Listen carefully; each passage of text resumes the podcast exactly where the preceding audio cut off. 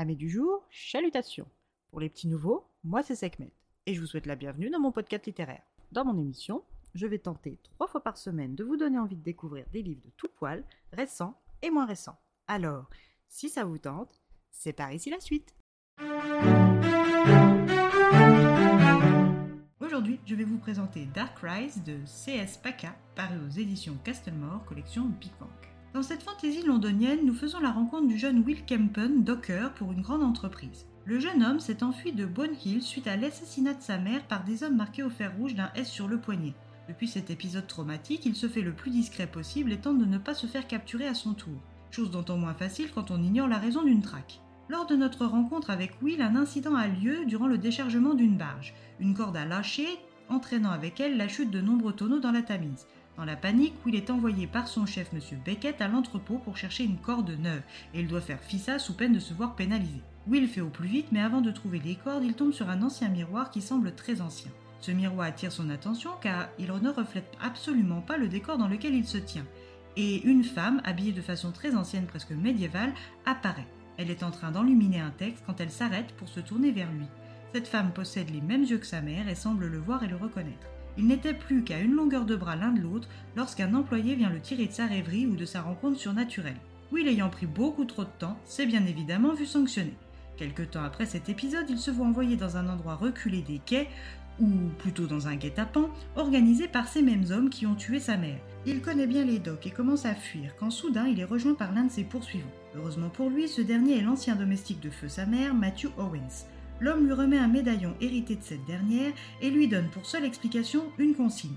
Il doit rejoindre les stewards et leur montrer le médaillon.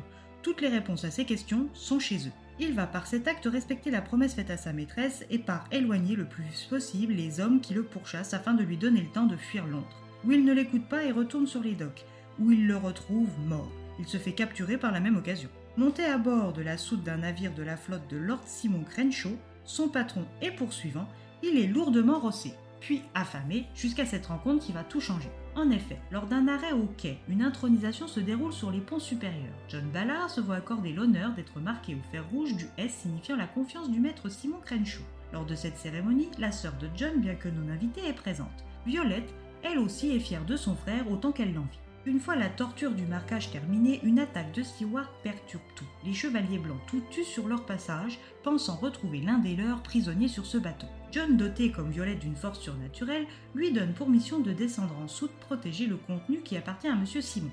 Pensant par cet acte s'attirer les faveurs de Simon, elle n'hésite pas. Lorsqu'elle arrive à destination, c'est un jeune homme blessé, tuméfié et sous-nourri qu'elle découvre attaché près de la marchandise. Si elle le voulait, elle pourrait le détacher sans aucun souci, mais ce n'est pas son rôle, elle attend, près des caisses, ne pensant pas une seule seconde que Will est la marchandise précieuse de Monsieur Simon.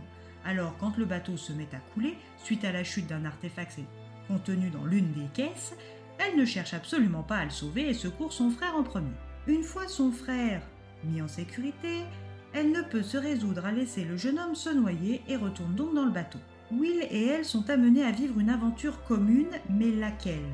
Et pourquoi? Que fera-t-elle lorsqu'elle saura ce qu'il représente pour Monsieur Simon? Les Sewards sont-ils les bons ou les méchants? Toutes sortes de questions et de réponses sont à trouver dans ce roman.